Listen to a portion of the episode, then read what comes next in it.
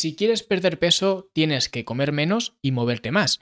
¿Alguna vez te han dicho esto? Es más, ¿alguna vez este consejo te ha servido de algo? Probablemente no. Y esto te ocurre porque este consejo es un consejo totalmente absurdo. ¿Quieres saber por qué lo es? Hoy te lo explico.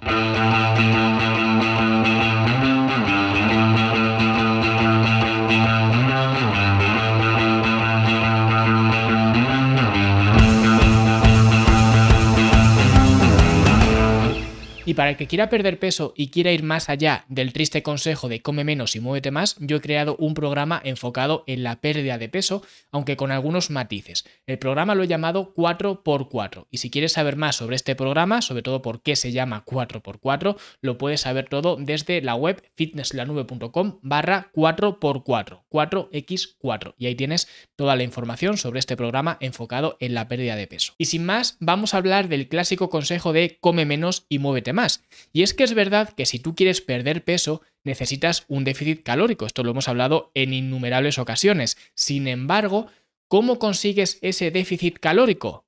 Pues es muy sencillo. O bien reduces la cantidad que estás ingiriendo de energía, es decir, comes menos, o bien aumentas la cantidad de energía que estás gastando en tu día a día. Es decir, te mueves más.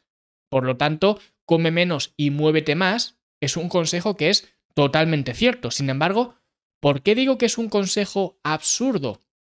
Pues es un consejo absurdo porque decirle a alguien que quiere perder peso que lo que tiene que hacer es comer menos y moverse más es lo mismo que si eres un entrenador de fútbol, por ejemplo, y le dices a tus jugadores que lo que tienen que hacer para ganar el partido es meter más goles que el rival.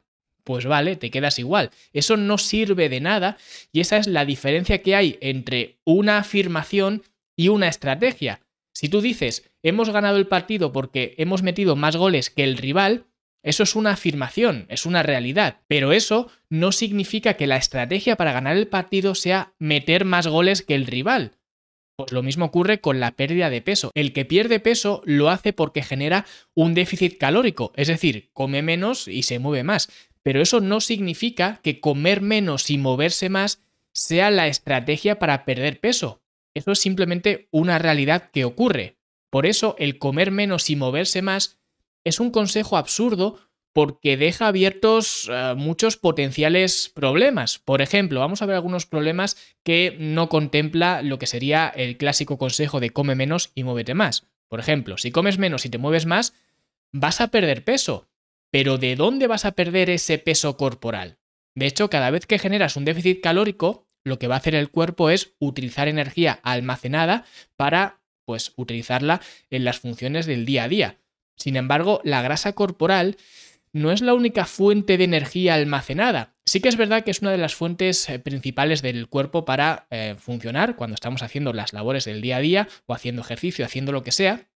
Al final, la grasa es un mecanismo, digamos, por defecto que tiene el cuerpo para tirar de ahí pero muchas veces la gente que come menos y se mueve más acaba estando en una peor posición incluso que en la fase inicial, que cuando empezó a comer menos y moverse más. De hecho, muchas veces la gente consigue perder peso, pero se miran al espejo y no les gusta la imagen que refleja el espejo. ¿Por qué? Si han comido menos y se han movido más. Pues esto ocurre porque tú no eliges, o al menos esta ecuación de comer menos y moverse más, no especifica qué es lo que tienes que hacer, simplemente especifica que vas a perder peso. Si comes menos y te mueves más, vas a perder peso. Pero ¿de dónde vas a perder ese peso? No lo vas a perder de la grasa corporal, que es lo que realmente tú quieres, o al menos que sea a retención de líquidos, o que te incluso eh, que te disminuya la, la, inflamación, que pierdas grasa corporal, pero lo que ocurre muchas veces es que la gente se centra en esto, en comer menos y moverse más, y lo que consiguen es, a veces acaban en dietas salvajes, que lo que hacen es mermar muchísimo su masa muscular. Y por eso cuando te miras al espejo, te ves igual que antes, solamente que ahora eres una versión más pequeña de ti mismo o de ti misma. Y eso a la gente no le gusta, incluso ahora te puedes ver peor.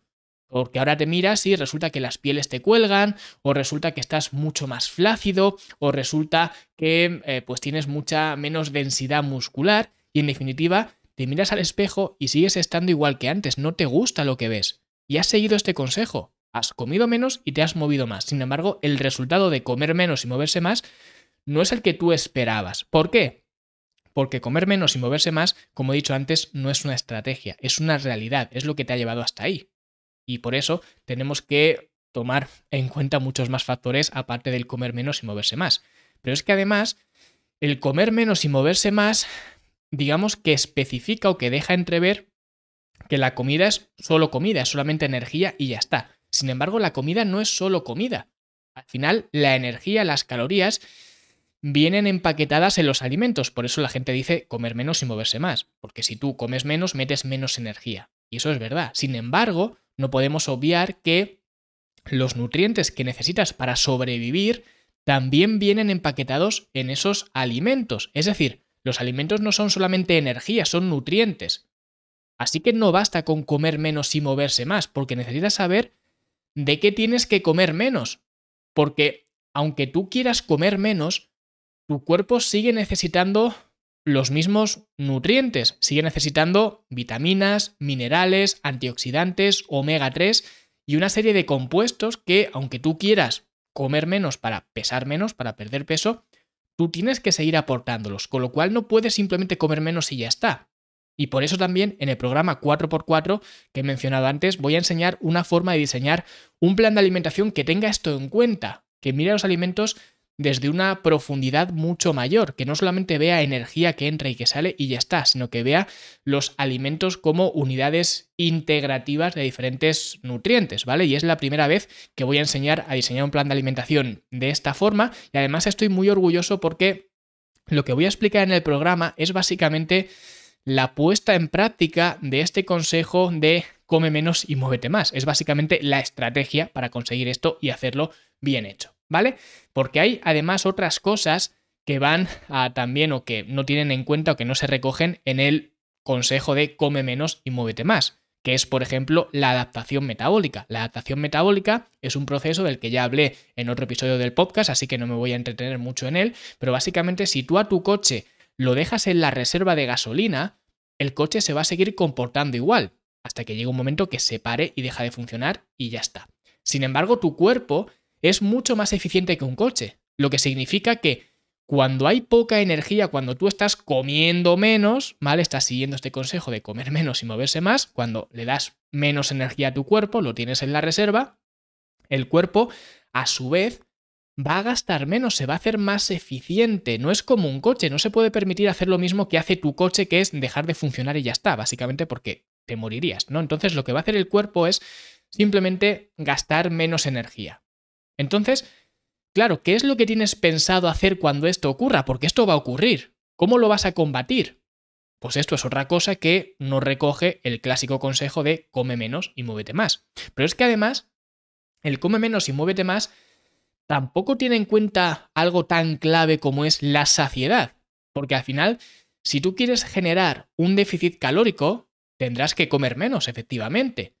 Pero al final vas a generar que se produzca una sensación de hambre. Y esta sensación de hambre no es algo malo, la gente le tiene pánico y te dice la gente, no, con mi dieta vas a perder peso sin pasar hambre, no, si hambre vas a pasar. Si es que el hambre es algo bueno, es una sensación natural. Sin embargo, cuando esos niveles de hambre se disparan, es cuando vienen los problemas, porque la gente no consigue mantener sus dietas por muchas razones, pero una de ellas es el hambre, es la saciedad. Y si además emparejamos este problema con el problema anterior, con el problema de la adaptación metabólica, que no es que sea un problema, es un proceso natural, ¿no? Entonces, si emparejamos estas dos cosas, ¿qué ocurre? Si yo como menos y mi cuerpo a su vez gasta menos energía, al final alguien me puede decir lo mismo. No, hombre, pero come menos y muévete más. Entonces yo vuelvo a comer menos de lo que ya estaba comiendo antes, que ya era menos de lo que comía a su vez antes, ¿no?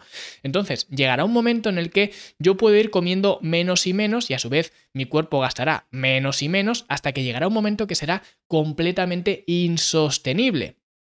Y llegará unos niveles de hambre que no podré mantener en el tiempo y tendré que dejar mi dieta, porque al final la saciedad es eh, muy importante. Porque cuando el hambre se descontrola es cuando abandonas tu plan de alimentación y vuelves a comer como antes. Y además acabas mucho más frustrado que antes porque piensas que todo ese proceso que has seguido no te ha servido de nada. Así que eso es un problema que tampoco se recoge en el eh, come menos y muévete más, ¿vale? Porque llega un momento que el hambre se hace insostenible y no puedes seguir haciendo ese consejo de come menos y muévete más, ¿vale?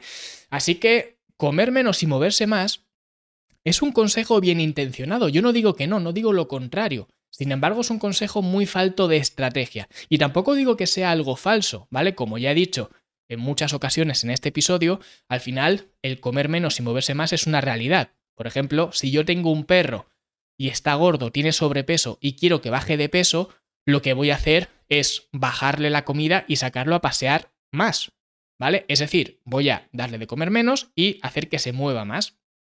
Que es lo mismo que necesitas tú. Al final, tú necesitas lo mismo, no eres más sofisticado que un perro.